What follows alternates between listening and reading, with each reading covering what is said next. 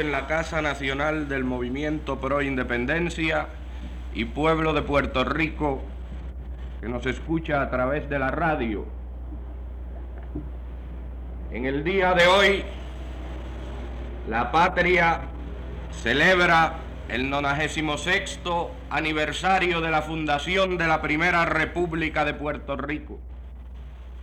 Lares ha sido en la tradición de lucha por la independencia establecida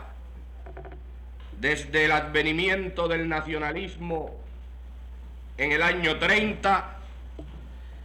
el altar mayor de la patria, donde anualmente llega el pueblo patriota puertorriqueño a rendirle cuentas a los fundadores de la nacionalidad sobre el curso de la lucha y sobre los objetivos y metas que se va trazando día por día y año por año esta lucha centenaria por la libertad de nuestra patria. En este año de 1964, llegamos a Lares en lo más álgido de una intensa jornada de trabajo por la independencia nacional. Justo es que detengamos por un momento el fragor de la lucha y hagamos el sereno y reflexivo análisis de cuál ha sido el curso seguido en los últimos años, cuáles los logros obtenidos y cuáles los objetivos que nos hemos trazado, hasta dónde estamos cumpliendo esos objetivos. Y al hacerlo, tenemos que reiterarnos en el propósito de la mayor limpieza en el examen de conciencia que el patriotismo hace en este 23 de septiembre. Hace cuatro años, en la Plaza de la Revolución en Lares, el 23 de septiembre de 1960, el movimiento pro independencia de Puerto Rico, por conducto del que habla, hizo un llamado urgente a todas las fuerzas dispersas del independentismo atomizado, disgregado y dividido, para que al cabo de la jornada electoral de aquel año todos los grupos y líderes independentistas se reunieran a reflexionar sobre la necesidad de la unidad en la lucha y a establecer las bases de una nueva lucha por la independencia sobre las ruinas de la última jornada que estaba teniendo lugar en el campo electoral en aquel momento. Las elecciones de 1960 tuvieron el resultado que se había previsto, la desaparición del instrumento de lucha electoral por la independencia fundado en 1946, el Partido Independentista. Afortunadamente el espíritu de Lares el espíritu revolucionario que inspira al independentismo puertorriqueño trasciende todos los fracasos y va superando momento a momento los obstáculos que se interponen en la lucha a nuestro pueblo y el independentismo sobrevivió aquella crisis de 1960. Apenas unos días después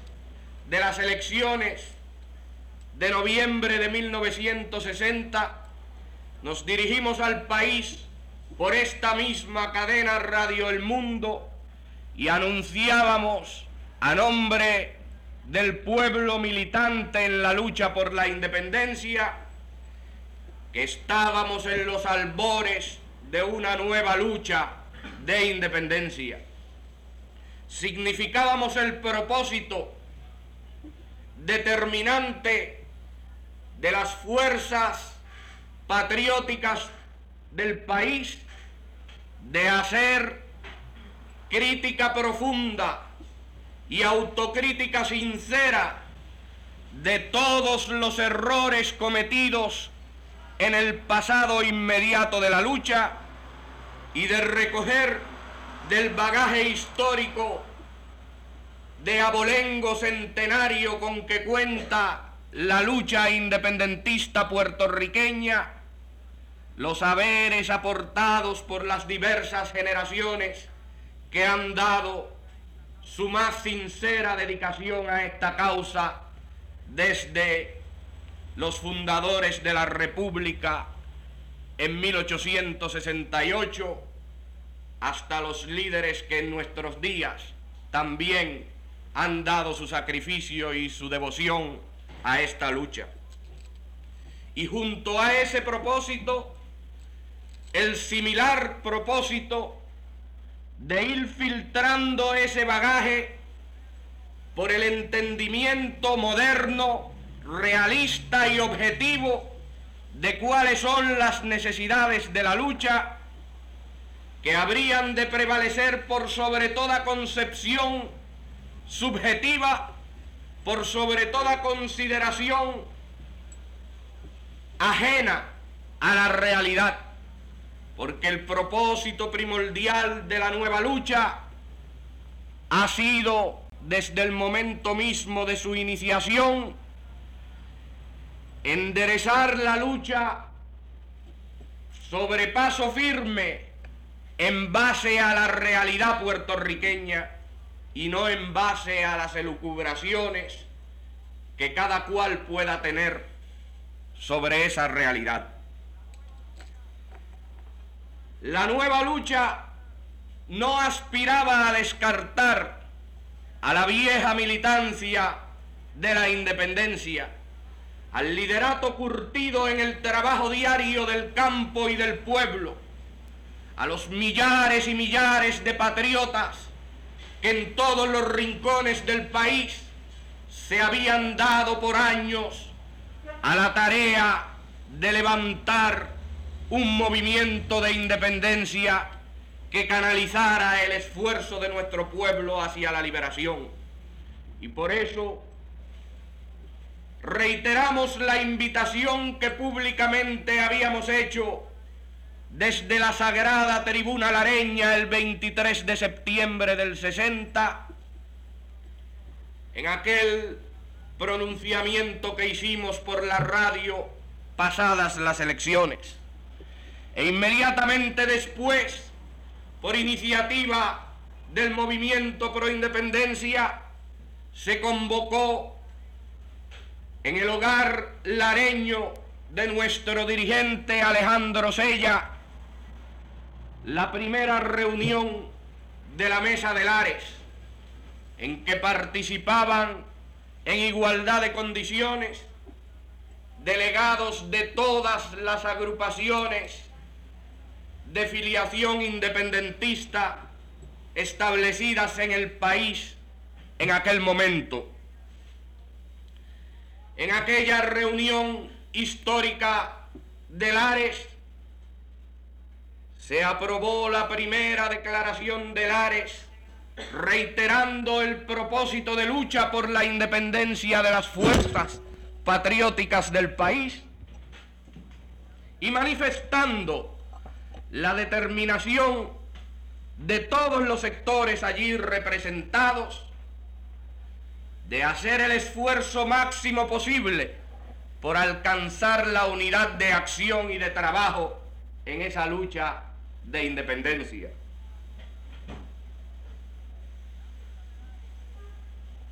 La mesa de Lares tuvo una vida en dos fases un tanto precaria, pero realizó tareas específicas de gran provecho a la lucha de independencia en momentos decisivos de la vida nacional. Momentos tan decisivos como aquel en que el gobernador de la colonia, en complicidad con el presidente de Estados Unidos, propusieron una nueva maniobra de carácter colonialista mediante la cual se pretendía rubricar el coloniaje que sufre nuestra patria por la celebración de un plebiscito. La unidad de acción canalizada a través de la Mesa de Lares por las fuerzas patrióticas del país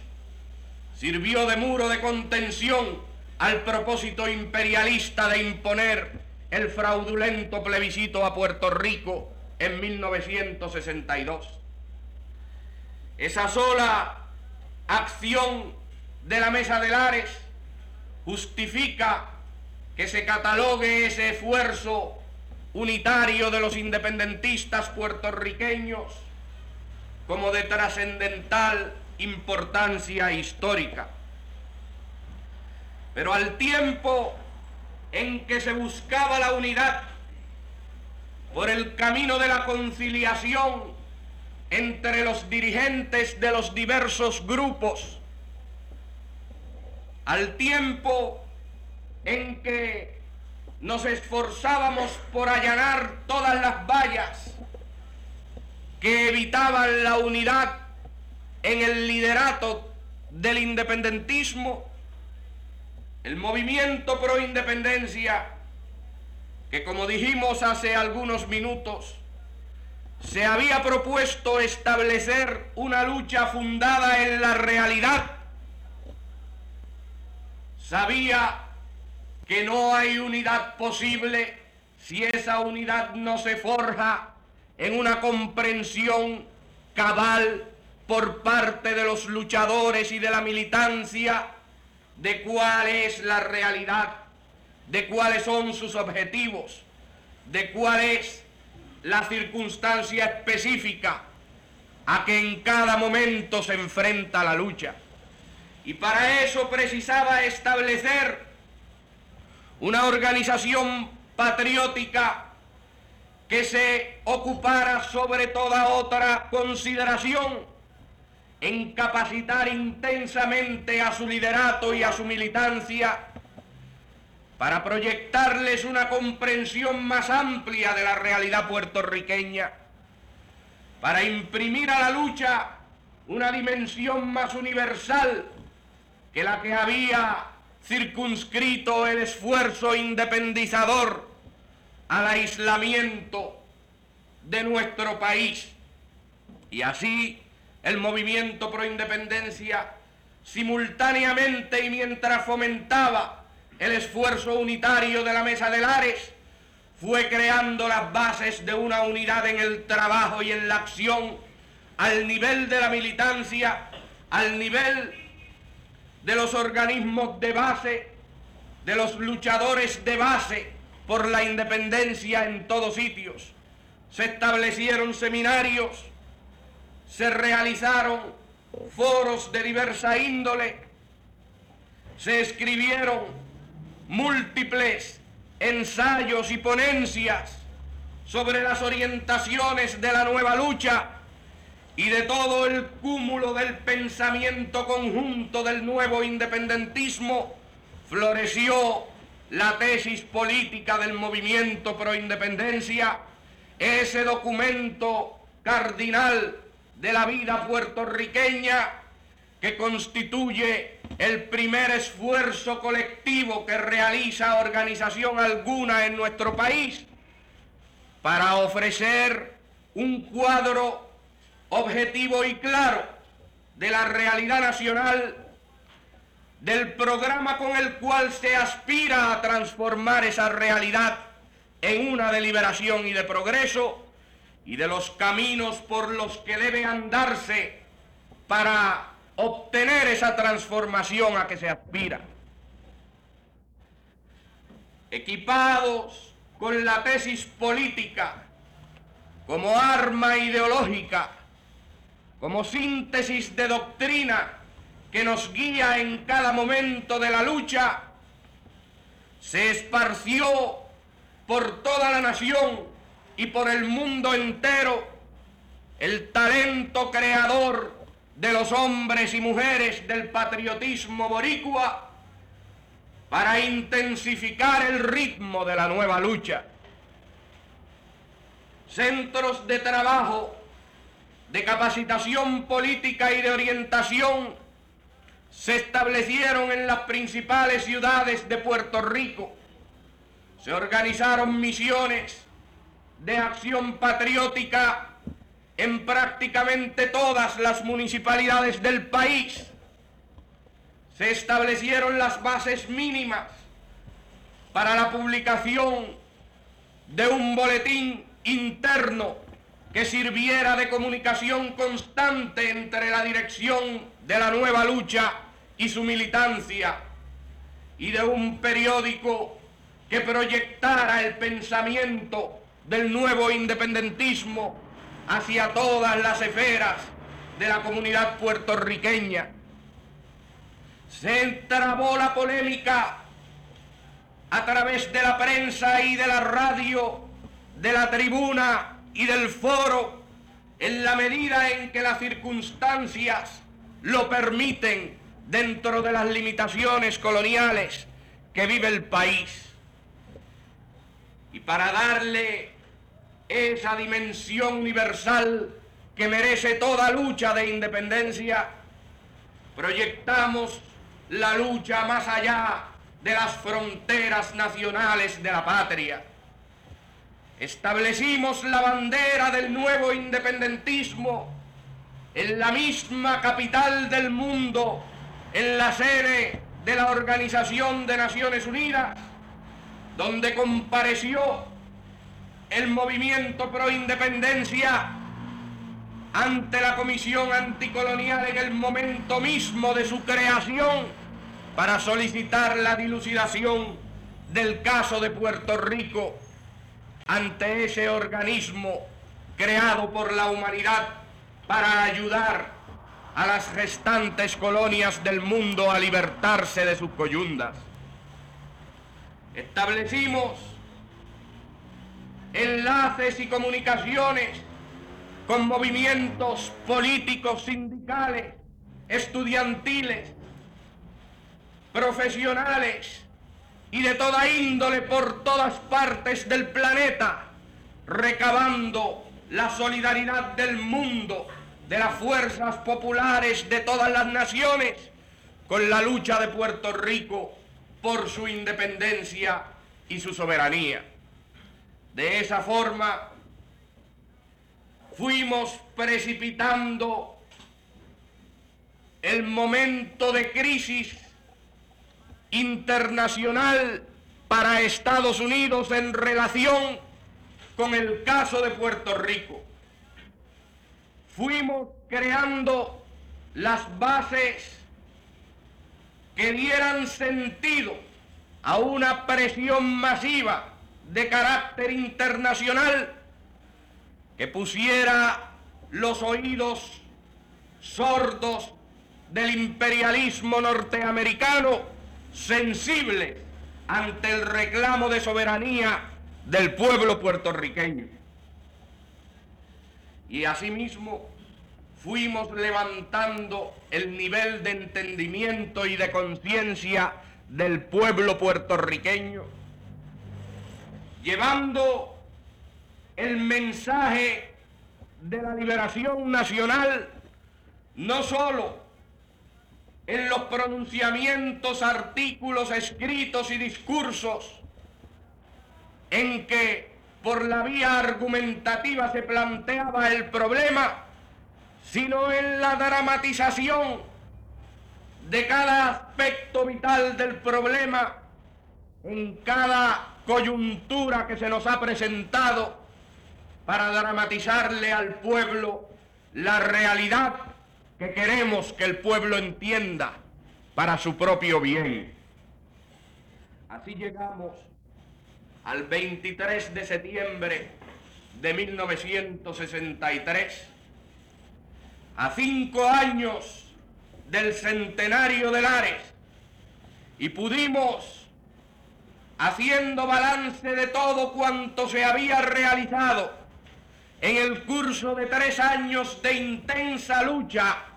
de laboreo constante, proclamar ante el mundo la segunda declaración de Lares, contentiva del nuevo espíritu de optimismo, de optimismo franco y leal y sincero del pueblo independentista puertorriqueño frente a las nuevas realidades que se abren al futuro de la patria. Y en aquella histórica declaración jurada unánimemente por el pueblo patriota de Puerto Rico hace hoy exactamente un año en la Plaza de la Revolución, dijimos, a cinco años del primer siglo de la proclamación de la República de Puerto Rico en Lares, juramos ante Dios y los hombres que la conmemoración del centenario se hará en Puerto Rico libre, independiente y soberano. Hacemos nuestra promesa en un momento en que por la historia quiere hablar la esperanza. Dos de los gobiernos de mayor importancia en el mundo acaban de declararse en coexistencia pacífica si ha de traerse a la humanidad paz, alabado sea, mas no podrá haber paz duradera sobre la tierra si no se cumple a plenitud el objetivo de liquidar el colonialismo en todas sus formas y manifestaciones y en todos los rincones del planeta. La paz del mundo no puede estar condicionada a la humillación el despojo y la injusticia que se comete con la nación puertorriqueña. Puerto Rico también es parte de la bola del mundo. No hay naciones pequeñas y la igualdad, la democracia y la libertad amparan por igual a todos los pueblos. Puerto Rico declara, por tanto, que no puede haber coexistencia pacífica entre el patriotismo puertorriqueño y el imperialismo norteamericano, que no puede haber paz para el pueblo puertorriqueño mientras se mantenga por la fuerza el régimen colonial que simboliza la guerra y es su causa principal. Nosotros como puertorriqueños afirmamos que la independencia patria es objetivo anterior y de mayor urgencia que ningún otro, no estamos dispuestos a comprometer la independencia por nada ni con nadie. Hicimos esa categórica afirmación en Lares, sabiendo que cada palabra allí enunciada constituye un compromiso moral de cada militante en la nueva lucha por la independencia. El compromiso moral es el de intensificar el esfuerzo y hacer el máximo por lograr la eficacia mayor en ese esfuerzo para que dentro del periodo señalado poder realizar el objetivo de la independencia nacional. No ha sido caprichosamente que las fuerzas patrióticas se trazaron ese objetivo de la independencia en los próximos años. Ha sido la comprensión de una realidad muy clara que cada día se evidencia con mayor dramatismo sobre el pueblo puertorriqueño. O Puerto Rico alcanza su plena soberanía e independencia en el curso de los próximos pocos años, por el esfuerzo propio y con la solidaridad del mundo, o Puerto Rico está destinado a sucumbir como pueblo de la faz de la tierra, porque así de dramático es el conflicto, es la contradicción, es la fricción creciente que se le plantea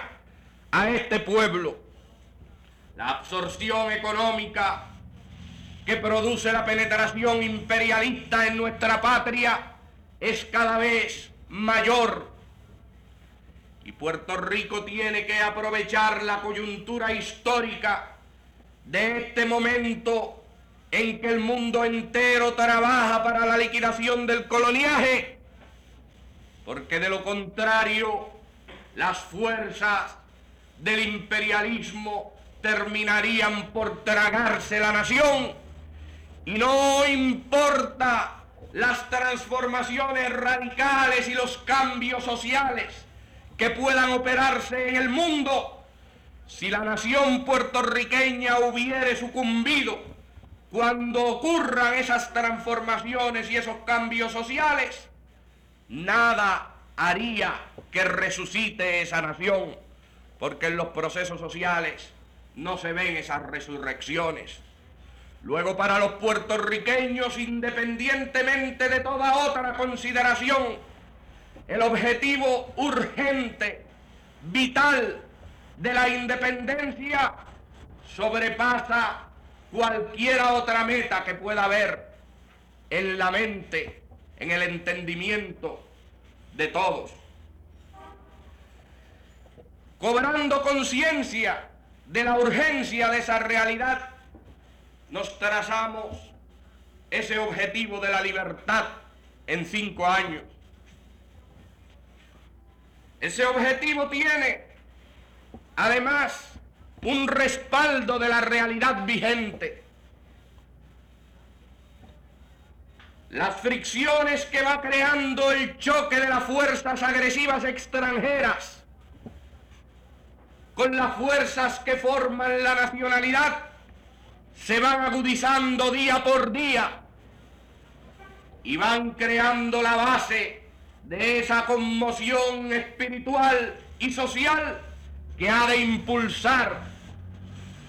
la determinación del pueblo para su liberación. Pero el pueblo necesita una vanguardia que le oriente, una vanguardia que le guíe, una vanguardia que vaya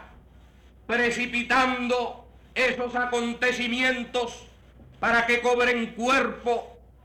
y se manifiesten concretamente en diversas situaciones y que vaya conduciendo por el camino de la historia al pueblo de Puerto Rico hacia su liberación.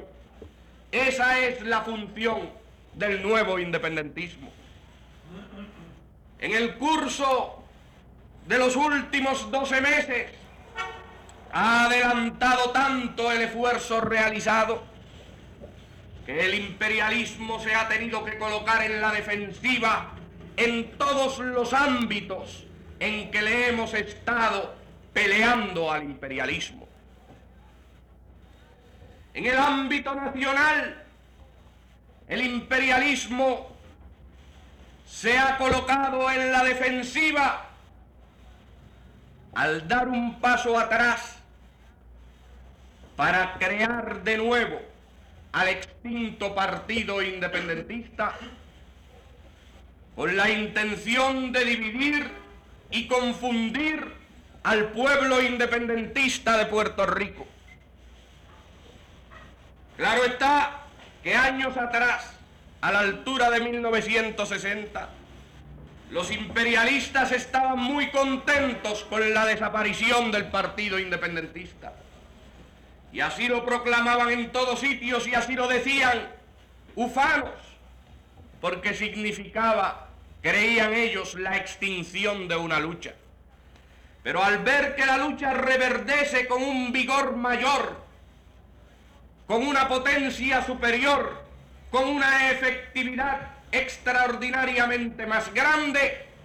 entonces el imperialismo tiene que hacer la concesión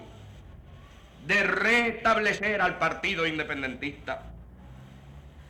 para ponerlo entonces de frente a la nueva lucha. Y a esto se debe que hoy veamos a todas las fuerzas aliadas del imperialismo levantando la bandera del partido independentista,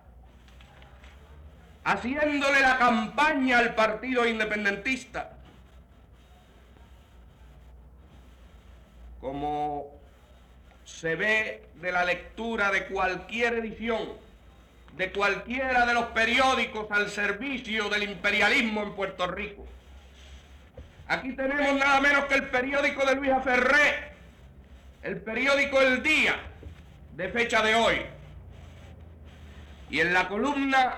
del primer propagandista pagado del señor Ferré, don Pedro Vázquez, se dice lo siguiente. Es deseable que todos los seguidores del ideal de independencia, tanto los que solo sienten por ella un amor como los que son militantes, hagan constar su preferencia por medio del voto en este 3 de noviembre y así servirán mejor a su causa y podrán ilustrar bien al pueblo y al Congreso de Estados Unidos. Un llamado de Pedro Vázquez a votar por el PIB. El periódico El Mundo editorializa pidiendo que los independentistas se reúnan en el PIB. Eliseo Guerras pide que los independentistas se reúnan en el PIB. En todas partes, los pregoneros de la mayor enemistad para la independencia de Puerto Rico le hacen la campaña al partido independentista puertorriqueño. ¿Acaso significa eso de algún modo que estas personas tengan el, el menor interés en el éxito del partido independentista en absoluto. Es una concesión del imperialismo creada por el esfuerzo intenso que ha hecho el nuevo independentismo, pero que lleva el propósito de frustrar mayores logros de ese nuevo independentismo. Mientras más se afianzan las posiciones de la nueva lucha, mayores son las concesiones que hace el imperialismo. A la altura de 1960, no se pensaba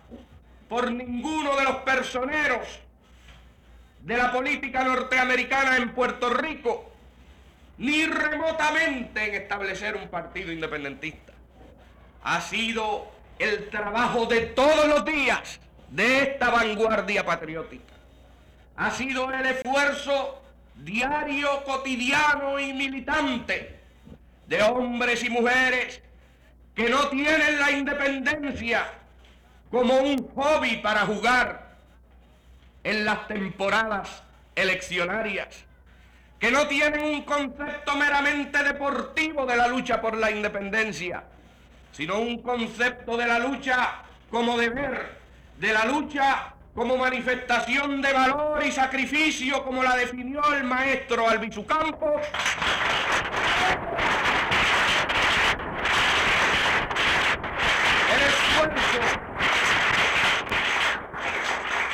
El esfuerzo, constante de esa militancia creó las condiciones que obligaron al imperialismo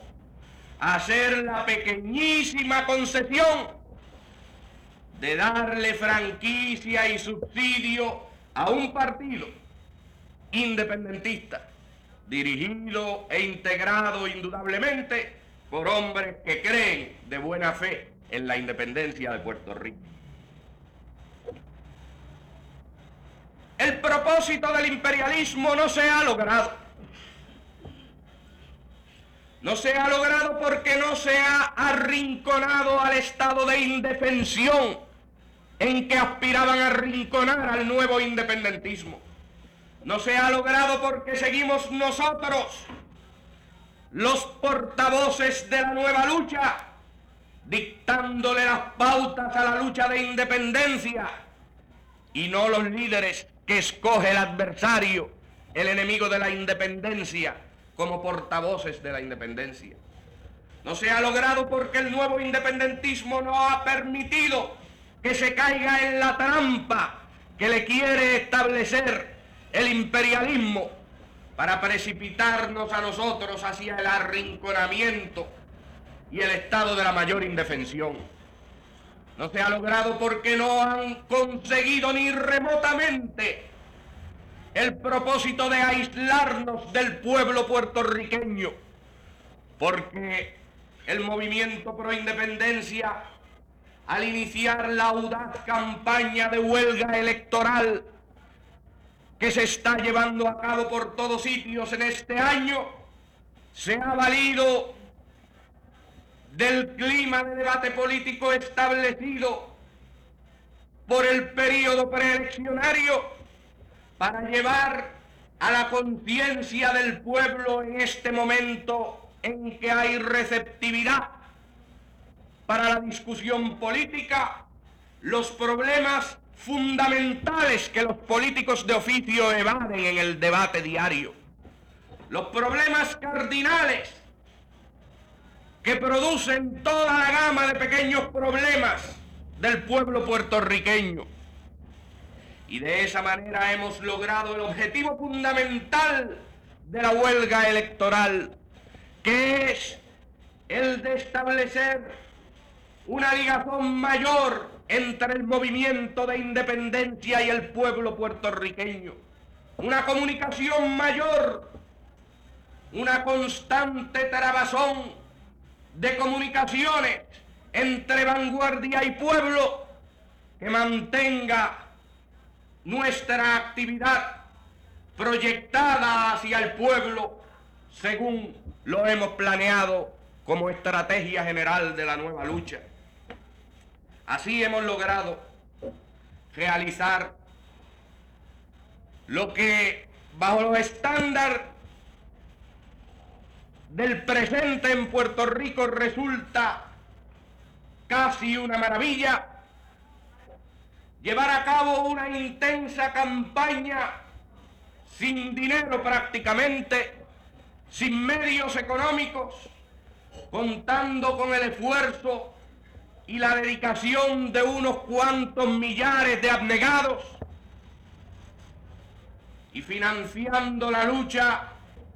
con las contribuciones de esos mismos millares de abnegados que tras de dar el esfuerzo cotidiano, la dedicación de su tiempo, de sus energías, de lo mejor de su espíritu creador, también dan los dólares con los cuales sostener la maquinaria mínima para esta campaña de huelga electoral. Por eso decimos que no ha logrado el propósito del imperialismo con la concesión de crear al partido independentista. Y menos ha de lograrlo si piensa que con ello va a establecer un abismo insalvable entre esa facción del patriotismo puertorriqueño y nosotros. Por encima de toda consideración táctica, hay una hermandad de propósito y una identidad de objetivos ideológicos que une a pipiolos y MPistas y todo el que crea en la independencia de Puerto Rico.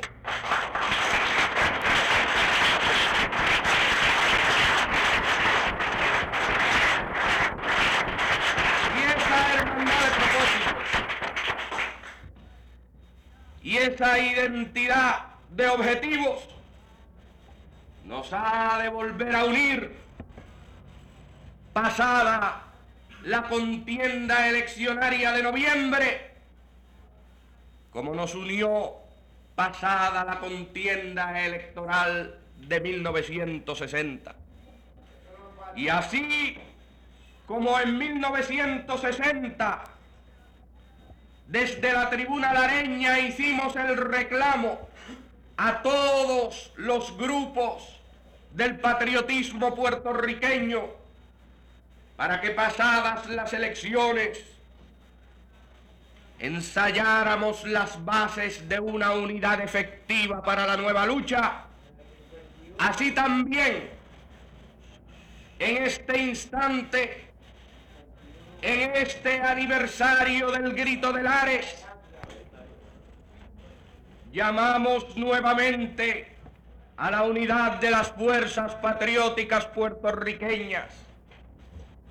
Llamamos nuevamente a todos los grupos,